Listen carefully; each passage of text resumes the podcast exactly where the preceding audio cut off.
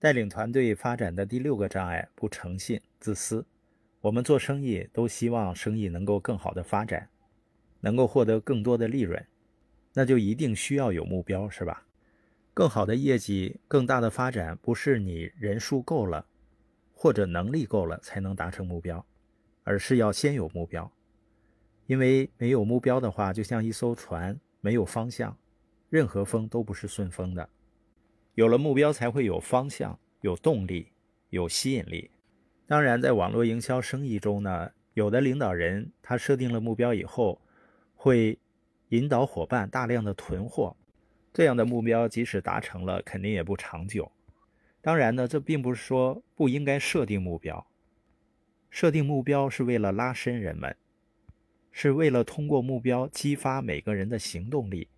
所以，一个好的目标能延伸你和你的组员能力，但是呢，帮助他们延伸个人能力，应当首先符合他们的承诺和需求，带领他们去到他们想去的地方。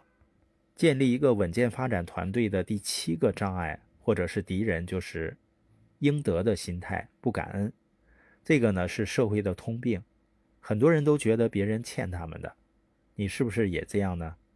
当你决定开始一个生意，发展没有你预期的那么顺利，你是不是就觉得这是公司的错，或者是生意推荐人的错？你是否等着别人来帮助你、支持你呢？当你得到帮助和支持的时候，是不是感谢他们？感恩也是一种态度啊。当我们得到很多的时候，我们容易感恩；当我们付出了努力，没有得到预期的结果，我们仍然要感恩。这个时候呢，我们就能吸引好事情发生了。在网络营销生意中呢，你应该得到领导人的指导，就跟你的生意伙伴应该得到你的帮助那样。